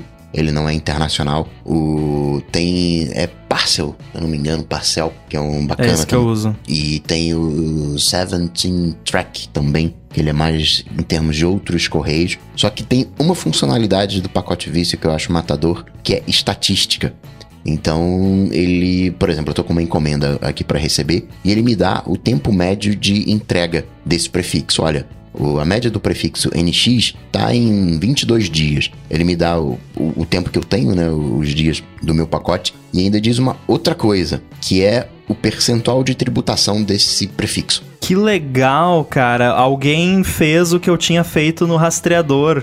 Porque quem, para quem não sabe, o meu primeiro aplicativo que eu fiz na minha vida foi cha- chamava Rastreador e ele era justamente para rastrear a encomenda dos correios. E ele tinha essa feature e, e na época acho que era um dos poucos que tinha ou talvez até foi um dos primeiros a ter isso, porque, né, foi a minha primeira aventura em Big Data, né? Que, tipo, porque eu tinha, né, bastante, eu tinha até um certo número de usuários, então circulava muita encomenda pelo meu sistema. E aí eu vi, pô, mas eu podia pegar isso aqui, né, e correlacionar os, os dados aqui e fazer uma parada de tipo, pô, esse, né, esse tipo de encomenda tá levando em média, né, tantos dias pra chegar e tal. Eu até não fazia o lance da tributação, excelente ideia, mas é uma feature muito legal. Eu lembro até que eu cheguei a lançar um site que era uma forma de fazer marketing do meu aplicativo, que era quantotempo.com.br. Você entrava quantotempo.com.br, daí tinha lá, tipo, ah, o PAC tá levando em média tantos dias, o SEDEX tava, tava levando em média tantos dias. E aí era até legal que você entrava quando dava greve e você via o número aumentando, né? Ele tem um, um históricozinho de 30 dias do tempo de entrega e também da incidência de tributação. Então você vê o- a, a movimentação né, nos últimos 30 dias, o que está acontecendo. Estatísticas do pacote vício, sensacional. Muito bom, vou experimentar. Eu atualmente estou usando o Parcel que você falou. Eu uso ele há muito, muito, muito tempo. Inclusive, acho que eu sou assinante dele. É, e é, é muito bom. É, ele, te- ele suporta todos os couriers do mundo, eu acho. É, você pode botar. é, eu acho uma coisa legal dele é que se você faz uma encomenda internacional e vem aquele código internacional, você consegue colocar e aí ele começa rastreando pela, sei lá, USPS e aí ele te avisa quando tem informação dos correios. Aparece ali, ah, tem informação dos correios, quer trocar? Aí você troca e ele passa a receber as informações dos correios, que aí depois que chegou no Brasil é melhor você seguir por ali. É muito legal. O 17 Track também faz isso. Ele tem duas abas, né? Tem a, por exemplo, né, se for uma encomenda que está vindo dos Estados Unidos, tem essa aba é, de origem, né? E depois a aba de destino. E quando chega no destino, tem a movimentação via destino, ele pergunta também se você quer trocar. Bem legal. Então vocês viram aí que opções não faltam, né? Né? Pois é, pois é, cara, muito bom. Muito bom. Pra gente finalizar aqui, o Maurício Bonani tá perguntando se a gente conhece algum aplicativo ou alguma forma de você mutar o microfone do sistema do Mac, né, usando algum atalho de teclado. E aí ele pede, assim, de preferência, tipo, push to talk, né? Ah, e aí eu, cara, eu não sei se isso existe, o Rambo deve saber, vocês todos devem saber, mas eu chutaria um keyboard maestro da vida. Não rolam uns atalhos nele, Mendes? Olha, tem um app que eu Isso me eu não lembro sei. de pessoas recomendarem. Eu nunca usei um app desses, particularmente nunca senti necessidade, mas tem um app que eu lembro que muita gente recomendava que era o Shush, né? Tá um nome bem Esse bonitinho. mesmo, esse que eu tava E aí tentando- eu fui procurar agora, só que eu fui procurar no Google agora, eu abri o site dele, e aí tá tipo aqui, é, Non-issues, crashes on Snow Leopard. Então, tipo, e o site tá com um visual assim, um pouquinho defasado, então eu acho que é uma parada que tá um pouco abandonada. Será que é 64 bits? Deve ser 32, né, ainda. É, não sei. Eu Não sei. acredito que o, o- o Maurício não vai encontrar muitas dificuldades se bater um push to talk, porque tem vários aplicativos assim, por mais que o que ele queira parece ser um pouco diferente, né? Ele quer um push to mute. É o contrário que ele É, quer. e, e talvez tenha alguma maneira de mapear isso com os aplicativos. Mas tem, tem vários aplicativos que fazem push to talk e você. Ele vai ter ali um atalho de alguma coisa para ligar e desligar o, o microfone. Eu, eu fazia, acho que era com sound. Sound Flower. control. Mas eu, era um que eu fazia o controle do volume. Eu tinha uma necessidade que era controlar o volume por aplicativo. E esse software fazia isso. que era o, tô vendo a imagem dele, que era um, um- uma lula, um polvo, sei lá, alguma coisa assim, cheio de braços. E você controlava o volume por aplicativo. Era sound control, alguma coisa assim. Sound polvo. E. Sound control. Sound Control, isso aí. E ele tinha uma opção para você ligar e desligar o microfone. Então resolvia o meu problema também de push to talk. Mas ele é um canhão para resolver uma coisa em- bem, bem própria. E assim mesmo era um push to... Na verdade, o que eu fazia era ligar e desligar o microfone, né? Mutava, desmutava e fazia isso até por, por aplicativo. Mas é uma bomba pra uma coisa Isso- menor, parece. Isso aí me parece uma feature que seria boa num app aí de que ajuda com AirPods e tal. Talvez poderia ser um recurso interessante. Agora, só pra gente rir juntos aqui, porque eu tava rindo enquanto, enquanto o Coca falava, eu abri o, a página do Shush na App Store e fui ver o, o histórico de updates. O último update dele tá aqui. É, melhorou a compatibilidade com o macOS 10 Yosemite. Nossa. É de outubro de 2014, a última atualização. Então não vai rodar no Catalina de jeito nenhum. Não, esquece. Muito bem, se você quiser ver o link de todas as coisas que a gente comentou, vai estar aqui no post pra você conferir. Vai lá, nos dê um page view, por favor. Queria agradecer aos nossos apoiadores, nossos pic pagantes lá. São por causa de vocês que a bagaça acontece. Muito obrigado pra quem está assistindo a gente até agora, esta hora da madrugada. Agradecer também ao Eduardo Garcia pela edição desse podcast maravilhoso. E é claro, aos meus amigos aqui de mesa, né, que estão co cadeirando? Como é que a gente vai ter esse termo agora, né? Que era co-apresentando, agora tem que ser um, um novo. Fica de lição de casa. Maravilha, estamos... então é isso, meus amigos. Se quiserem falar com vocês, o que fazemos? É senhor co-homem cadeira. É, eu sou arroba underline inside no Twitter, arroba guirambo no Twitch e arroba underline inside também no TikTok, que aparentemente em breve será a minha conta da Microsoft também, né? V- Vamos. Nossa, é verdade, né? Para jogar Eu no também Xbox. tô lá no. tô lá no Stack Trace no 9to5mac.com, valeu. Pra falar comigo, sai lá no Google, vai ter Coca-Tech e a gente troca uma bola. Bom, eu sou MVC Mendes no Twitter, apresento o Loop Matinal, podcast diário de segunda a sexta do Loop Infinito. Show, eu sou arroba Bruno underline Casemiro no Twitter e no Instagram mais próximo de você. E é isso. Tudo dito e posto, a gente volta na semana que vem. Alô, tchau, tchau. Valeu. Falou! Valeu!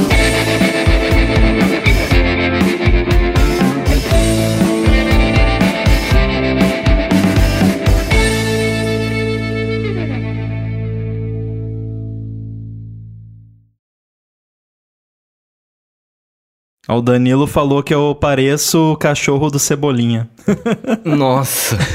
pareço mesmo, né? É pandemia. Não dá pra O- cortar o cabelo, fica assim mesmo. É aquele que é um. É o que parece o. Não, tô fazendo aquele elefante da Não, Cinca, pior né? que o meu cabelo aqui tá igualzinho o cachorro do Cebolinha, por causa do. Ainda mais com o fone apertando, ficou igual. Não é o Bidu, né? O Bidu é o cachorro do cientista. Não, é do Bidu de Cebolinha. Esse cara que tem uma escultura, né? O Cachorro do Cebolinha, gente. É, Nossa. Eu tô na dúvida se é o Bidu. É o que tinha duas caras, não é? Que tinha a, a frente, frente É, ah, é o igual. Floquinho, Floquinho. que é um Lhasa Apso, é o Floquinho, é, ok. é um parece- cachorro simétrico. o, o Mendes ia adorar, né?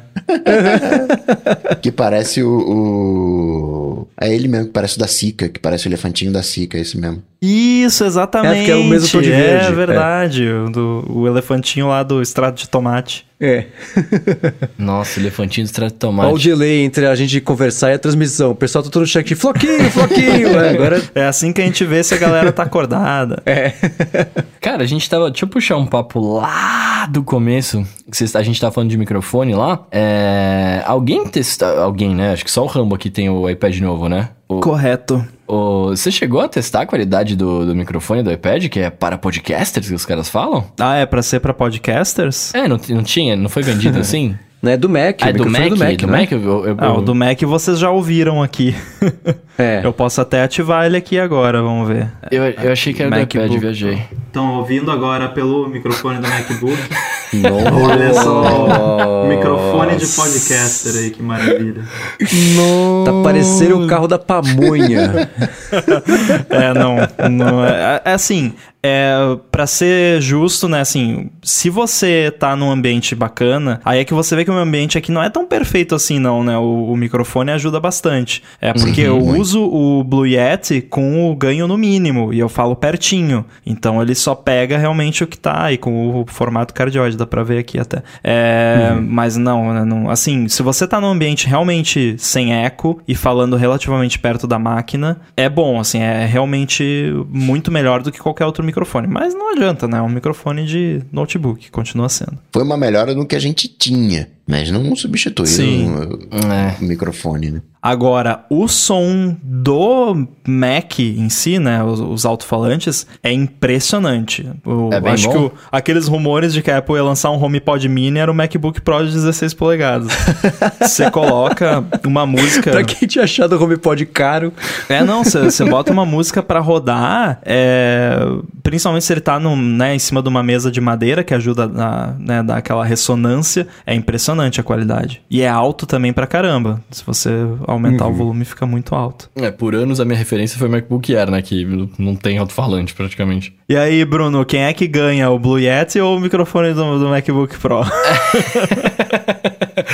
Cara, eu acho que o MacBook não tá zoando. Fui, eu te ganhei. Não, bizarro, né? É porque eu perguntei isso porque eu, eu, eu, eu sou o louco do microfone, né? Eu, eu curto, acho da hora. E eu fiquei pensando, eu falei, cara, será que se eu comprasse um, um microfone, um, um, é que eu achei que era no iPad, né? Eu falei, será que se eu comprasse um iPad com esse microfone de podcast e eu gravasse num ambiente legal, daria pra gravar dele direto, né? Não, pra gravação séria, não. É, Mas acho que nem que eu já não, né? falei em, o- em outra ocasião, né? Que eu já gravei entrevista usando voice memos do iPhone num lugar com bastante barulho até e ficou ótimo, Uhum. assim, é. O- os microfones do- dos devices da Apple são impressionantes. É, acho até que os do, do, do iPad, do iPhone, se você segurar mais perto da boca, eu acho que fica até melhor do que esse do Mac, porque o do Mac, por natureza, você não consegue chegar pertinho dele, né? Você É. vai enfiar a cara dentro do, do Mac, não, não faz sentido.